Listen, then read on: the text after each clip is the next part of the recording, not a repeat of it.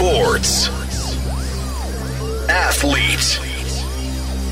Interview.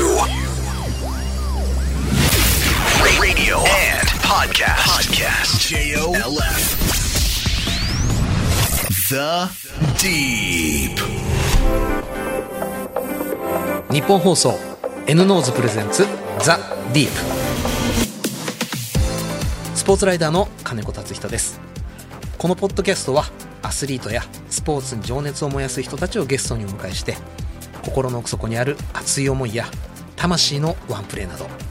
一歩踏み込んだディープなエピソードに迫ります。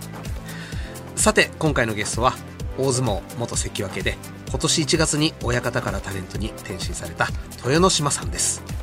改めて資料を見てびっくりしたんですが168センチ。これ小表も小表大変な小表なんですが正直なところ小表という印象私全く持ち合わせておりませんでもう本当に力勝負のできる力士という印象がありましたのでちょっとそのあたり驚いております。この後豊ノ島さん登場です。どうぞお楽しみに。N ノーズプレゼンツザ・ディープこの時間はがんのリスク早期発見サービス N ノーズがお送りします。はじめまして線虫です。くんくん僕らは鼻が利く。がんのリスクを嗅ぎ分けます。がんのリスクがわかるの？はい。くんくん僕らが見つけます。がんのリスク早期発見サービス千中 N ノーズ詳しくは千中くんで検索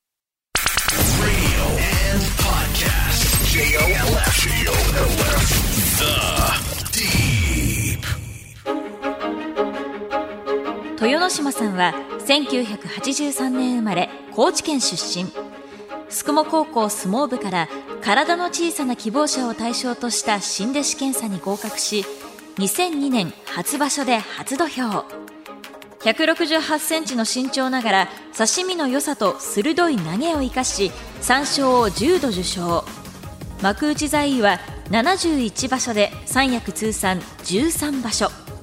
2020年に現役を引退し井筒親方として後進の指導に当たっていましたが今年1月に退職タレントに転身されました The Deep. 改めまして、スポーツライターの金子達人です。それではゲストをご紹介しましょう。大相撲元関脇で、今年1月に親方からタレントに転身された豊ノ島さんです。よろしくお願いいたします。よろしくお願いします。まあ、あの、去年はサッカーのワールドカップがあり、はい日本中のサッカー少年が、俺が次の三笘になる、はい。誓ったことでしょう。はいで、今年は WBC で、はいみんなが俺が大谷になる、はい。村上になると、全国の小学生、中学生、はい思ってるはずなんです。はい。22年前高知県宿毛高校を卒業なさったはい。豊ノ島さんが角界に飛び込んだ時はい。夢は？そうですね。なんかまあ、誰になる、あこまあ憧れで言うとやっぱり自分入門するときはやっぱ高野アナさんですね。やっぱもう強かったですし、はい。なんか憧れってその時その時に結構変わってて、もう自分高校ぐらいの時はやっぱ本当にその強さに憧れて、うん。高野花関の強さに憧れてでやっぱ小さい時ですね。小学生ぐらいの時は若野花関のうまさとかにこう憧れが強かったんで、ん。はい、なんかちょっとこう自分の中で変わったんですけどやっぱその若隆っていうのはもう自分の相撲熱に火をつけたあの存在でしたね。番付的には？番付はこれは父親と話してたんですけど、はい。5年で重量に上がれなかったら、ん。もうやめようっていうのが帰ってこいと。まあ最初の、はい、決め事だったんですけど、ん。はい、夢はやっぱり横綱？横綱までは考えなかったですかね。やっぱり相撲をやってたんで、はい。入る前からもうちっちゃい時から相撲やっててで相撲界入ってまあ入る前は、まあ、横綱まではでも思わなかったですかね。やっぱり相撲をやってるから、強さってある程度わかるじゃないですか。はいでやっぱり自分が一緒に自分の2つ上のくらいの人がこうプロに入っててあの人があんなに活躍できないんだとか、ん。そういうやっぱそういうのでちょっとこう測ったりしてちょっと現実も見えてきましたよね。はい、あの人でいけないんだって思うともう横綱とかってもうとんでもないんだなっていうのは 思ってましたけど、はい、まあなんか本当に5時50分に相撲を取れるような力士になりたいっていうそういろんな意味で、17時50分に。はい、っていうのはやっぱりもう横綱戦をするとかであったり横綱になるとかそういうそういう意味合いも込めて5時50分に相撲を取りたいっていう、志でかいですね。はい。まあ、それはもうなんか一つ憧れだったですね。もう結びを取れるっていうのは、はい、あの、今のお話伺ってちょっと思い出したのが、以前あの、元寺尾の錣山親方にお話を伺った時に、はい。入門した時に、僕の夢の頂点は重量だったと。まあ、子供の頃から見てて、自分がそれ以上いけるとはやっぱ夢にも思わなかったと。あの相撲界が近いから余計に分かりやすかったですよねその多分、もうそんだけすごいことっていうのはやっぱ僕らは田舎で育ってるんで、はい。夢はやっぱ大きく持っちゃうっていうか、はい、もうこのぐらいいけるんじゃないかなと思ったけどでもやっぱ入門してすぐはあこんな簡単なもんじゃないなっていう もう本当に壁にぶち当たりましたね。その割には出世順調だったんじゃないですか？いやまあでもそうですね。出世としてはだって5年ではい。関取になるはい。目標が2年ですよね。2年で、えー関取になってそれこそ最初の5年でいうと5年で三役だったんで、うん。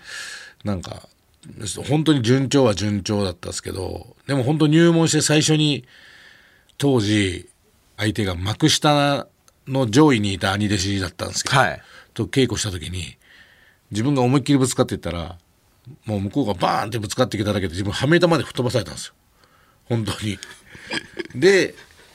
この人が関取じゃないんだっていうのが衝撃で、その人がもう本当関取だったら分かるんですけど、吹っ飛ばされてっていうの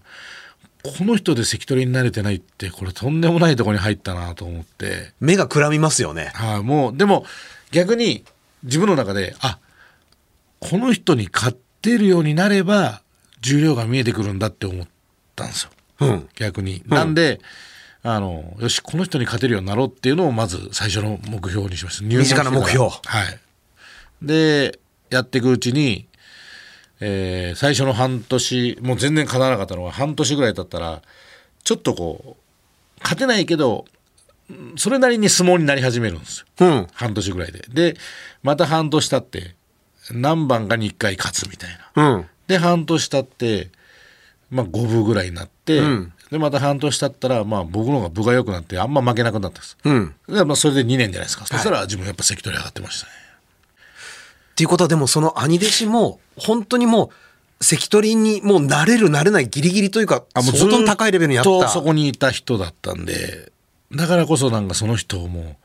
自分の中でターゲットにしようと思って。いい目標が手近にいたわけですね。そうですね。はい。もう自分だからその人にあともうちょっとに勝ちそうになるとかそういうふうになった時に自分に自信つくんですよ、あ自分強くなってるなと思って、ん。やっぱ最初吹っ飛ばされた相手にん。ちょっと勝ちそうになるわけじゃないですか、もうそういうちょっとしたなんか自信がなんかどんどんどんどん強くしていったような気がしますね。あの自信はどんどん大きくなっていった。ただし入門の時から身長は変わらないわけじゃないですか豊ノ島さん。ああそうですね。168センチ。はい。小さかったですけどでも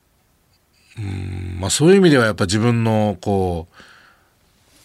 う道っていうか舞の海さんみたいなね、ああいうやっぱり相手にこう自分に優位に相撲を取れるっていうのはねやっぱ勉強しましたね。はい。相手が嫌がる相撲を取ろうっていうのは結構心がけましたね。ちなみに入門した時の体重は？入門当時は120キロぐらいですかね。それが関取になった時にはどれくらいに？あでも120キロで入門して1年で20キロ痩せたんですよ。落ちたはい。やっぱ生活がね、なかなか慣れなくて。で、20キロ痩せて、で、関取上がる時には120ぐらいになってましたね。戻って関取になったですね。でもそれは筋肉で増やした20キロですよねきっといい太り方したんだと思います。その時まあす力士って1日2食はいですけど、その当時はまあだから19ぐらいだったんですけど自分5食ぐらい食ってたんですよ。そのもう食べても食べてもお腹が空いちゃうっていうか。ほう。はい、なんであの午前中は食べれないんで、稽古終わってお昼ご飯12時にお昼12時頃ですね。お昼ご飯食べて3時のおやつがもうおにぎりとかカツ丼なんですよ。そうもうしっかり一般の人の食事みたいな、はい。で晩飯食べてでまた、まあ、8時とか9時ぐらいにお腹空いて食べて、でまた寝る前に食べるみたいなの5食ぐらい食べてましたね。さっき言った体重が入門して2 0キロ痩せたんですけど3ヶ月半ぐらいで2 0キロ戻ったんですよ。うわ。でやっぱいい肉のつき方したんだと思うんですけど、はいその太り始めた時からが幕下の中旬34枚目とかだったんですけど、んそっから負け越しなしで幕内まで行きましたね。なんでやっぱいい肉のつき方したんだなって思いましたねその時。入門なさって最初に衝撃を受けたのが部屋の幕下の先輩。はい関取になってから衝撃を受けた力士はいますか？まあ、衝撃を受けたで言うとそうですねもうちょっと時間空いちゃうんですけど、はい。やっぱバルトですかね。バルト、はい。ほうやっぱ僕らの相撲の教わってきた、んまあ相撲でいう、まあ、教科書ですね、はい上手は浅く下手は深くの、が教えられてきたことなんですけど、うん。上手をあんな肩越しから取りに来て 後ろの結び目のとこをも持って両手で、釣り上げて振り回されるっていうのは教科書で習ってなかったんで。衝撃だ。いやもうねクレーンですからね。僕らが150キロぐらいあってもそれを持ち上げてましたから、うん。しかも僕らも持ち上げられないように腰を下ろすのに、それを引き引き抜いて持ち上げるって感じだったんで、うん。もうなんかあんな大きい相撲取られると小さい力士ってやっぱもうやりづらいのでだから同じ身長大きい人でもその琴欧洲関とかとまた違ったんですよね。ほう。やっぱあの琴欧洲鳴門親方とかはあのどっちかというと自分に僕の感覚ですけどね、合わせて取りに来てるイメージがあったんですよ。自分胸で言ってたんですけど、はいこの身長で胸で言ったんですけど鳴門親方 2, 2メートルあるのに頭で来てたんですよね。うん。もうその時点で自分の中ではもう僕に合わせに来てんなっていう感覚があったんですよ。うん。もっと大きい相撲を取られる方が僕は嫌なんですよ。バル,、はあバルトみたいにうん。こうもう上から捕まえて、はい。もうもう単純なんですよね。バッと釣り上げられたら、やっぱ地に足ついてないと力出ないんで、もうそれされたらもう何もできないですけど、やっぱ鳴門親方とかやっぱり自分の自分が中に入って下手投げとかやってたんですけど、やっぱそれをされまいとこうやっぱ自分に合わせて小さい相撲を取りに来てたんで、自分としてはななんかうまく取れたなっていう感じですね。だから大きい人でもだって力は2人ともすごいんで、でもやっぱそのタイプでやっぱ全然違うっていう。ただ番付的にはお二人とも頂点ではなかったわけじゃないですか。はい。で、伝説的な横綱とも、豊ノ島さん随分やられてるじゃないですか。そうですね。やっぱ、まあ、だから強さで言うとやっぱそうですね。白鵬関がやっぱ強かったですね。ほう。朝青龍関より。まあ、これ言うとちょっと語弊があるかもしれないですけど。まあ、その、朝青龍関も、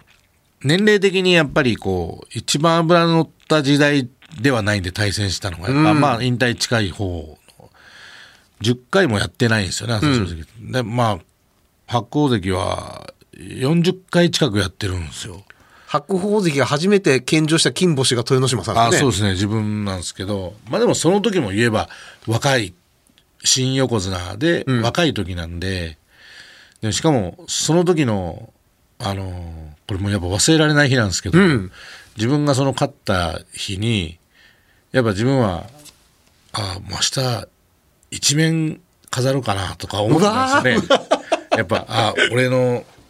初金星だからなと思って。5時50分な感じですしは。やったーと思ってたんですけど、あのー一度女性が土俵に上がろうとしたと珍事件があったんですよ。で、片足上がりそうになって、あの時、高見盛さんとかが引きずり下ろして、あったか、そんなこと。っていう珍事件があったんですけど、それがその日なんですよ。ええだからそっちの方がでかく新聞になっちゃって、自分のすごい小さかったです。記事が。はい。僕は未だにその女性知らないですけど、恨んでますよ。僕の記事を小さくしたから。最初の一世一代の。いやいやもう、まあね、当時は、当時はこんな大横綱になるとはね、思ってな思ってなかった思ってないっていうか、すごい横綱になると思ったけど、こんな記録っていうのは、やっぱそこまでは当時は分かんないわけじゃないですか。うんでもやっぱりこれから強くなる、大横綱になる可能性を秘めた人の初金星っていうので、ちょちょっと話題になるかなと思ったんですけど、はい。全然、その女性に持ってかれました。珍事に持ってかれましたか、でも逆にやっぱその話するとあなんかそういうのあったねってなるんで、はいはい。その時の日なんですっていうとこう思い出してもらえるっていう、今となっては？はい、今となっては。でも、豊ノ島さんも、まだまだ上り盛りの時じゃないですか。そうですね。で、金星もはい。取ったし、さあ、もっと上って、周囲の期待も高まってくるじゃないですか。まあでも自分がやっぱりそこの場所を経験したからこそ言えるんですけどやっぱ、まあ、もちろん横綱ってもうだってこの長い歴史の中で今で73人、はい。やっぱ73人しかいないっていう、もうちょっともうやっぱ桁外れなとこなんですよね。やっぱ我々経験してるんであれですけど。ほぼ神々の領域ですか？もうもうもうそうです。やっぱり常に横綱っていう地位があるから横綱がいるからあれですけどやっぱ慣れないですねなかなかやっぱ。もうそうかんもうそうもちろん少ないんでもう73人しかいないんで。でしかも大関もやっぱ自分もチャレンジもしましたけど、はい。やっぱ大関っていう地位もやっぱもうそれは難しいですね。関脇だってだいぶ難しいですよ。きっと。まあ、言い方あれするといいなんか関脇はずっと8勝7敗続ければ関脇になれるんですよ。なるほど。はい、勝ち越しがもう8勝7敗でいいんです。一つずつ上がってきますもんね。やっぱ大関ってやっぱ3場所で33勝まあ一応その決まりはないですけど33勝っていう目安が必要ってなるとやっぱり10 2桁以上を3場所続けなきゃいけないっていうやっぱこれやっぱ難しいですよね。難しい？やっぱり難しいです特にあの時代ってもう強い人いっぱいいたんで、うん、いや難しかったですねもうあ自分の中でやっぱあ無理なとこだなって大関になりたいとか結構口にはしてましたけど、うん無理って思ったら無理になっちゃうけどやっぱりあもうこれちょっとそんなん自分が狙えるようなとこじゃないなっていう自分には難しいだろうなってやっぱ思わされた地位でしたね大関っていう地位は。もう無邪気な相撲ファンの心理ではもうなくなってるわけですね。もうやっぱりあやっぱりすごい位だなっていうなので大関っていう地位に対してやっぱり自分も、まあ、もちろん横綱そうですけど大関っていう地位にはすごいこう敬意を表したいですね自分はやっぱ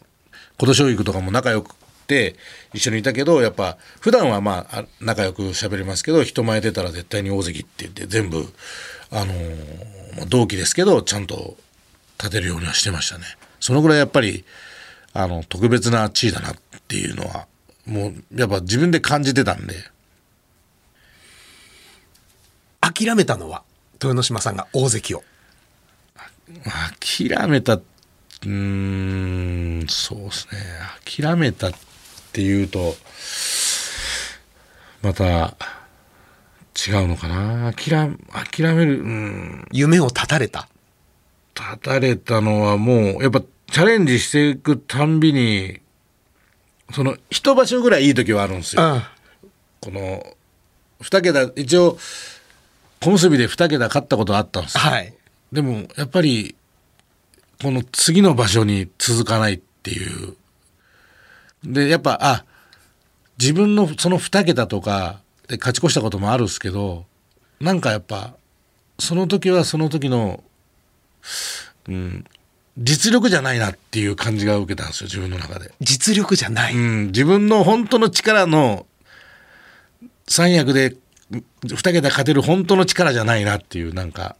この時は運が良かったっていう感覚だなっていうやっぱり3場所連続二桁勝つっていう力がないなっていうのを感じたっすね自分にそこは酔っちゃえばよかったんじゃないですか、自分に。これも俺の力やって。なんかやっぱ対戦してまあでも本当に辞めてから、えー親方になった時に、はいえーあのー同じぐらいの親方衆とかと話したんですけどやっぱみんなもう研究がうん。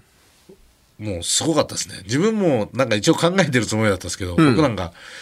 みんなの話聞いてると全然考えてなかったなっていう。今あの、ほぼ全てのスポーツがデータ化されてきてるじゃないですあかー。そうっすね。で、データがもう試合前の選手に渡されて、大相撲だとどうなったんですか？データはね、大相撲ちょっとその辺遅いですね。データ、なんか角度とかはい調べたりする、ああいうのまでないです。でも、なんか、それに近いようなことを個人でみんな結構、相手の何度もビデオをですね、その再生して、足の出す位置とか、こう確認してたって僕そこまでしたことなかったんで。あれ？自分結構あのあれなんですよ自分見るんですよ、びはいあの取り組みを見るんですけど勝った相撲だけ見てあ今日強かったなみたいな。じだからそういう意味では酔ってたっす。自分に「ああいい相撲だなよし明日も頑張ろう」みたいな、そのぐらいだったんでみんなやっぱもっと細かく研究してたんで。一度でもあのそれこそ稀勢の里の西関親方はがい。言われてたのが、まあ言っていただいたのがある意味天才だからあの豊ノ島さんが。はいで何でもできちゃうからあのす関脇止まりだったって言われてます。できないやつは努力するんですよ。できないからこう一生懸命やって、だから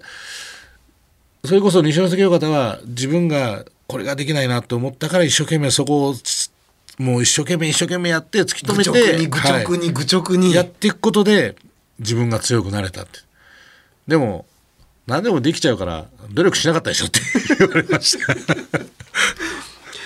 まああの、タレントになるという選択肢を持てる人では、愚直になりきれなかったかもしれないですね。うーん。まあもうちょっとねだから第二の人生でもし相撲ってなったらもうちょっと自分やる人生を選ぼうかなって。けどあんまりねなんかできちゃうんですよね本当に こうねなんか一生懸命えーなんとなくだから本当にここんな言い方したらちょっと語弊あるんですけどよし立ち合い一つ場所で相撲を取る時も立ち合いだけちょっとこうやって自分の中でこういう立ち合いでいこうって決めてあとはなんとかなるだろうみたいな感じで土俵上がったんですよ自分。だからもう今日こうやってこういう流れでってことなんか一回も考えたことなかったですね。その通りにいかないんでなんで立ち合いだけしっかり、まあ自分もろ差し狙いだったんで、もろ差しでって、で、ちょっと低くいってって、あとは、なんとか自分の体を信じていこうみたいな、結構そういう感覚でやってたんで、本能系ですね。もうもう完全に本能系ですね。はい。いや、でもなんか、ここまでのお話で終わってしまうと、もう才能に恵まれて、で、愚直になりきれなかったお調子者感がすごい出てきてしまうと思うのですが、はいでも、上り坂の時期を過ぎて、はい。番付が下がっていく、はい。三役から転落し、幕下、幕内からも転落し、はいで、さらには重量からも転落する。はい。ここまでががってい豊ノ島さんのキャラだと、関取じゃなくなった時点でもうやめちゃうイメージがあるのですが、そうですね。まあ、幕下に下がった時がやっぱアキレス腱断裂の怪我だったんで、まあ、やめることは簡単だったんですけど、なんか、怪我で終わるのは嫌だなと思って、なんか、なんていうんですかね、お調子者なんですけど、やっぱ相撲に対してちょっと熱い気持ちは持ってたので、いや、これ怪我で終わるのはちょっと、俺らしくないな、みたいな。はなんかちょっと土佐の人な感じがするな そのあたりでなんかまあちょっとで、まあ家族にもまだやめてほしくないっていうふうに言われてたんで、で、まあ、じゃあもう一回行こう、チャレンジしようっていう、でも本当に怪我して、もう怪我した時点で、二場所は最低休むんで、もうその時点でもう幕下に下がることが決まってたんですよ。はい。でもやっぱ幕下に下がるってこと考えてなかったんでどうしようかなって思ったんですけどまあ家族まあ名古屋場所の時だったんですけど家族がもうえー東京から来てでまあとりあえずね家族でもう涙しながらですね、まあでも次はこの涙はその戻った時にあの嬉し泣きにしようって言って頑張るって言いながらも、まあでも結局2年ちょっとかかったんで戻るまで、もうその間も、あの、戻りかけたら肉離れしてまた下がってって、それ2回ぐらいあったんで、でも本当にもう、もうやめようかなっていうのもあったんですけど、でも本当その時に、あの一度、あの部屋の師匠には、もう引退しますって言ったんですよ。もう引退今場所でってもう気持ちが持たないんでって言って、でまあ妻にも大好きな相撲なのに、もうやっぱうまくいかなすぎてこれ相撲が嫌いになりそうって言って。相撲が嫌いになるぐらいだったらもうちょっとやりたくないって言って、まあ妻もその時は分かったって感じでで師匠に電話して「すいません」ってもう今場所でって言って家に帰って本当その日言ったその日に当時4歳ですかね娘が自分のとこに来て「絶対相撲やめないでね」って言ったんですよ。だからもうなんか日にちがちょっとずれたりとかしてたらですけどもうその日に言われてでなんかあなんかやっぱ自分もそういう風なのを出してしまってたかなってもう娘がそれで感づいちゃったのかなと思ってそうやって言われたらな分かったよってもうちょっと頑張るねっていう話をしてもう一回頑張ろうっていうので、えーまあ、師匠にも「ちょっとすいません」ってやっぱりもうちょっと頑張らせてくださいって言ってなんとか戻れたっていうだからその時やっぱりもうめちゃくちゃ泣きましたね新十両の時よりももう相撲界入って一番泣いたかもしれないですね勝っていや、聞いて、聞いてる僕が今泣きそうですよ、それ。うわー。4歳の娘さそうですね娘にだからそういう意味ではもうその娘の言葉なかったら多分その時やめてましたからね多分もうやめる気でいたんでもうもう反抗押しちゃってますもんね、もそう離婚に。もう師匠にお相撲との。はい、言言ってそんなそんな多分簡単なことじゃないんで、もう一応言った以上はやめなきゃいけないと思ったんでもうその時もだから師匠にもうやめますって言ったら分かったって言われて最後はもうこんだけ長くやったんだしお前が決めていいからって言われてあやめるんだって思ったんですよ。言葉が自分の口から出ちゃったと思ったのに。言った言ったけど分かったって言われたら終わったと思ってたんでそれ本当その晩だったんでなんかもう、で、師匠にはその晩ですか？えー師匠に言った晩に娘にそうやって言われたんでその次の日翌日はいあのすいませんであのもう来場所の結果。だからその時に、えー来場所の結果でちょっとでも来場所の結果出なかったらもうやめます。でももう一回やらせてくださいって言って、えー迎えたんですけどね。師匠の反応は？いやまあおうそうか分かったってまあもう結局師匠はもう自分がやってきたもう相撲人生も長くやってきてるしそこは自分で決めていいよっていうような感覚で言っていただいたんで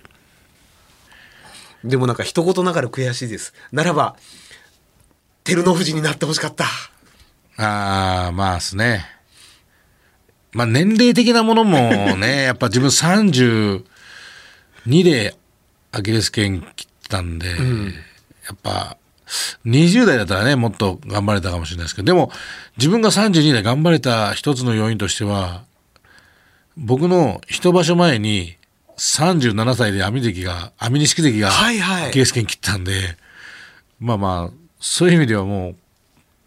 うこういう言い方おかしいですけどこんなこんなに年上のこんなおじさんが頑張ってんだから、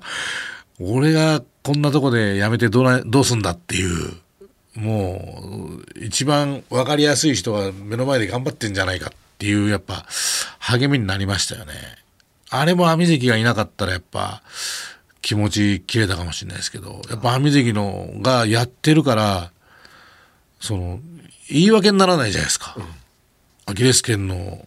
断裂の大怪我で辞めることになりましたって言うと「いや網錦やってるじゃん」って言われたらもういや情けない話になるんでいや確かに俺やらなきゃダメだろっていうそういう気持ちになりましたよちなみにアキレス腱を切ったことによってね。はい力士としての豊ノ島さんにはどのような変化が？あでもやっぱアキレス腱切ってなんかやっぱもう一度こう相撲と向き合えるっていうか、ん。はい、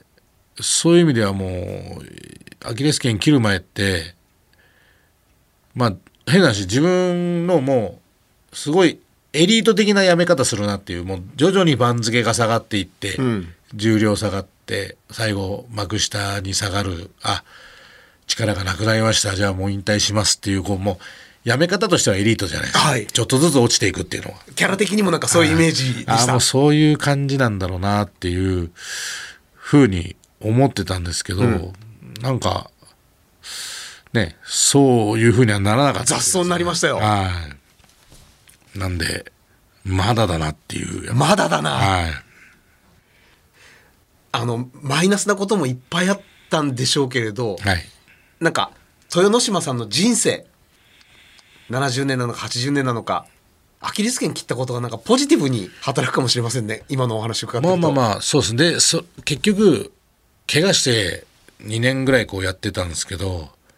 これって僕一応戻ったんで幕内までその後戻れたんで、ん。これやっぱ戻らないとやっぱ意味がないと思ってたんで戻ったことでやっぱりこう人にあの一生懸命やってきたっていうことを伝えれるっていうか、うん。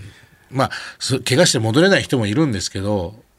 むしろ戻れない方の方が多い方が多いですけどやっぱ自分は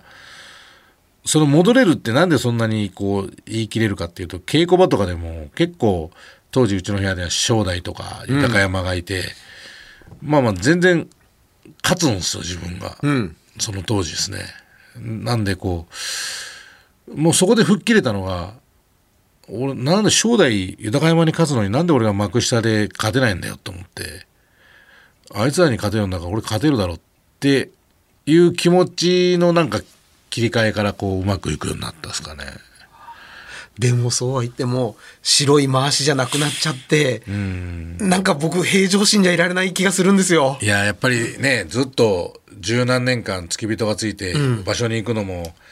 まあ自分で荷物を持つこともないし、はい付き人が荷物持って入っていったのを自分で自分の回し持って、それはもう本当にもう元三役経験者でもやっぱりそれはそやんなきゃいけないんですか、えー一応そうですね。はい。もう、だから相撲部屋での、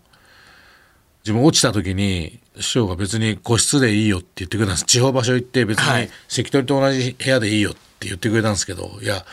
もう若い衆の部屋に移動ししますって言って、で、飯も、ちゃんこも、若い衆と一緒に食べたんですよ。そこまでする必要ありましたか？いや、なんか、自分の中で、うちの部屋の、例えば、関取で落ちたら、あの、自分は言う方だったんですよ。その、落ちたんだから、あの、若い衆の生活するべきだって。で、なぜかというと、やっぱ、それで関取の生活してると、やっぱりこう、生活は関取になってるから、こう、やっぱり戻ろうっていう気持ちがなくなるんで、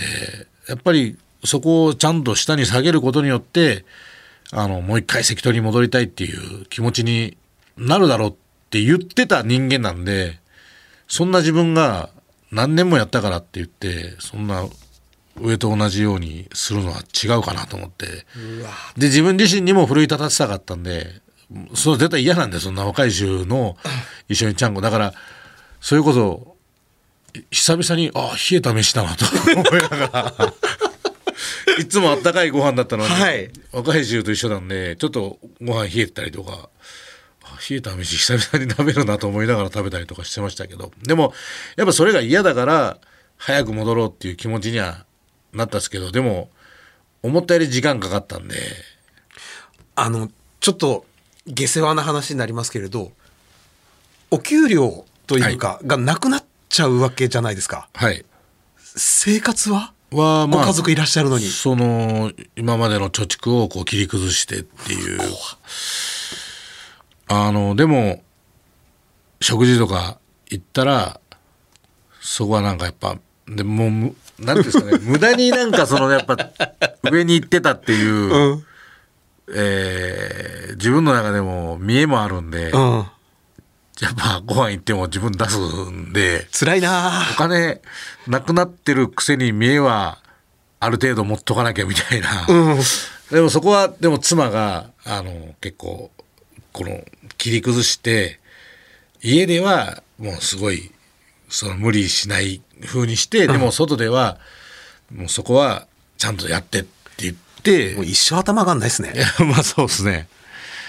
だからでも本当に、だからこそ自分ももう途中で戻れないのかなってなった時に、年数どんどん時間が経った時に、も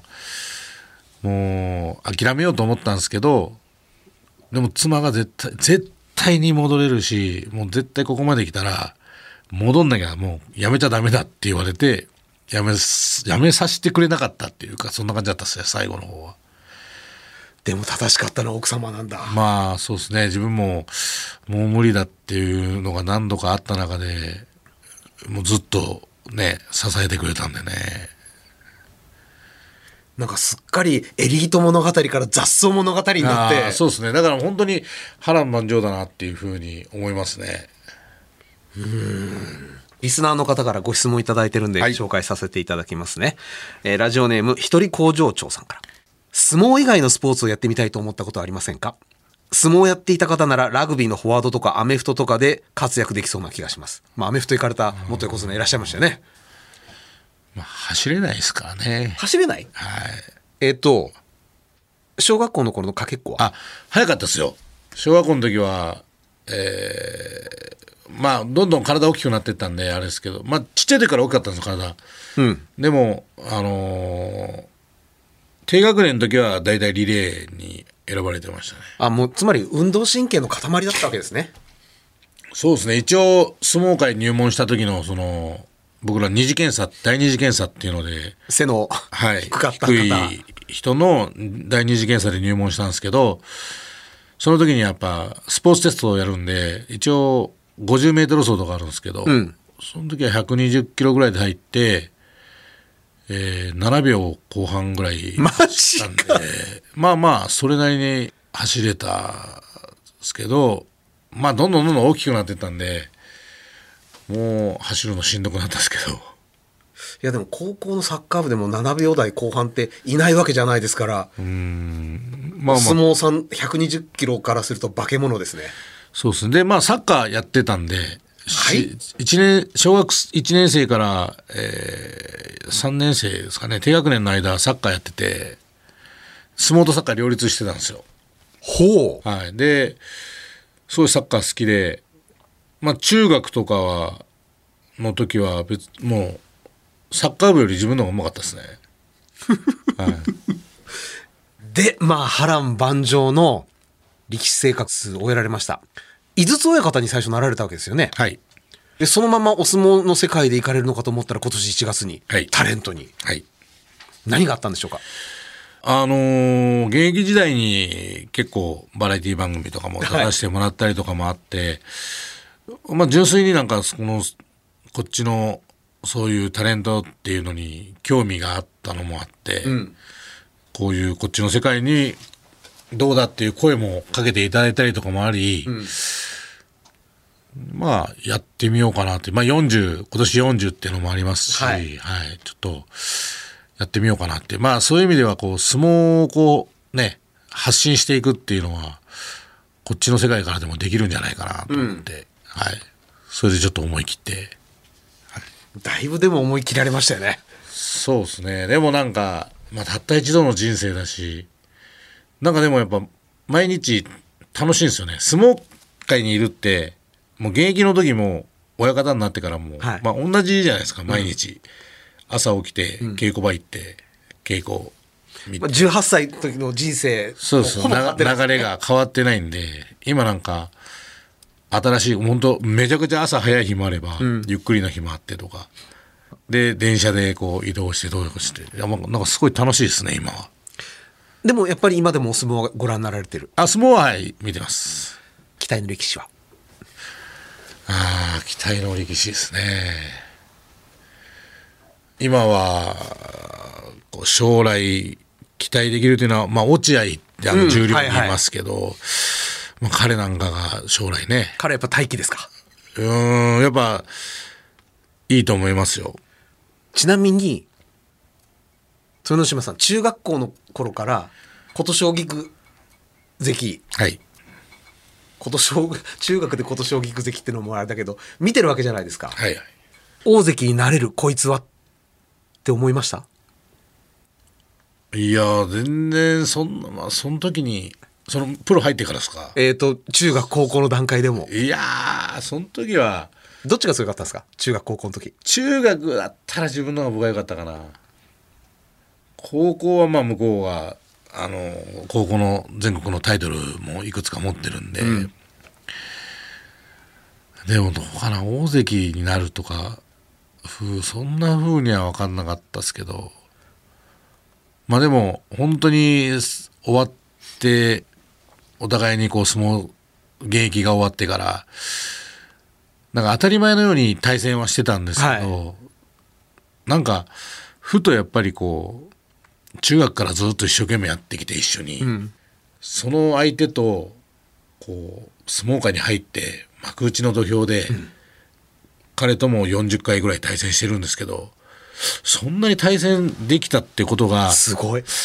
もうすごいことだなってえ冷静にですね後で思うと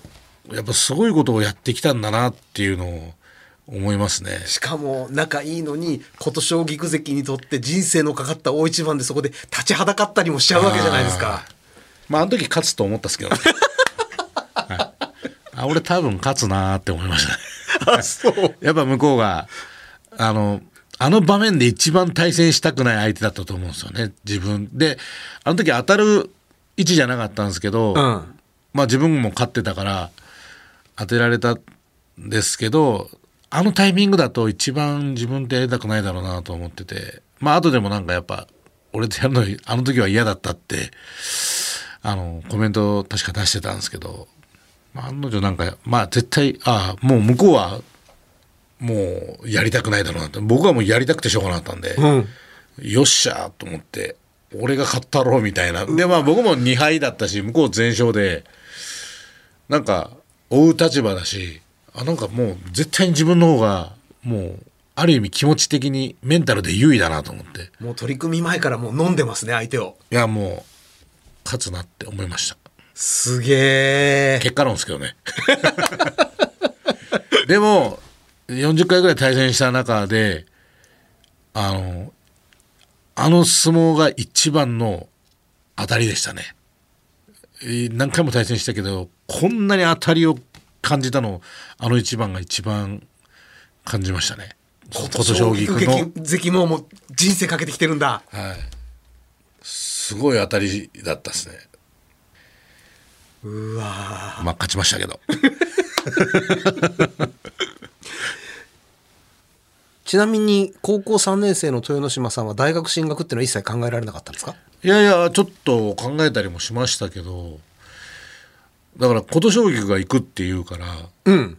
明徳にいてもう俺は高校卒業したら行くっていうその彼を見てて、いやじゃじゃあじゃあ俺もみたいな。どっちかというと本当そんな感じなんですよ。だから琴奨菊が明徳にいなくてそんなん言ってなかったらまあ大学もありかなと思ったんですけど。で琴奨菊さんが日大に行くっていうんであれば、じゃあ俺も関東の大学行ってやるかと。一回ちょっとそういうワンクッション大学もありかなって思ったんですけどなんか影響し合いまくってますあれかなりね影響されましたね。俺は行くんだっていうのを見せられておじゃじゃじゃじゃあ俺もみたいな。はいそんな感じでした。か。はいということでお時間となりました。今日のゲストは大相撲元関脇でタレントの豊ノ島さんでした。長い間ありがとうございました。ありがとうございました。The Deep. はくん僕らは鼻が利く。がんのリスクを嗅ぎ分けます？がんのリスクがわかるの？はい。くんくん僕らが見つけます。がんのリスク？早期発見サービス線中 N ノーズ詳しくは千中くんで検索。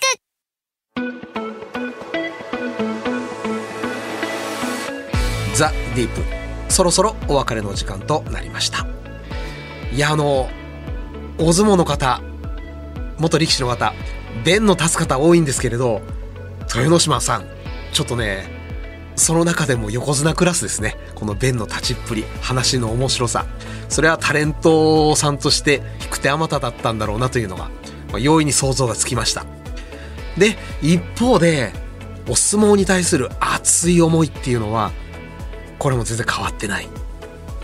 で幕下に落ちて引退を決意しそうになった時に娘さんから声をかけられた。このエピソード話してらっしゃる時は僕もグッときたんですが豊ノ島さんももう完全に完全にもう目潤んでらっしゃいました。それだけまだ忘れられない熱い思い出なんだろうななんて思ったりもしました。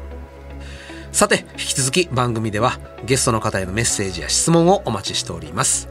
メールアドレスはアルファベット小文字で deep.1242.com です。番組ホームページツイッターもありますのでそちらからもアクセスしてみてください。ここで広津バイオサイエンスからのお知らせです。日本人の2人に1人ががんになる可能性があると言われています。今話題のがんのリスク早期発見サービス N ノーズのご紹介です。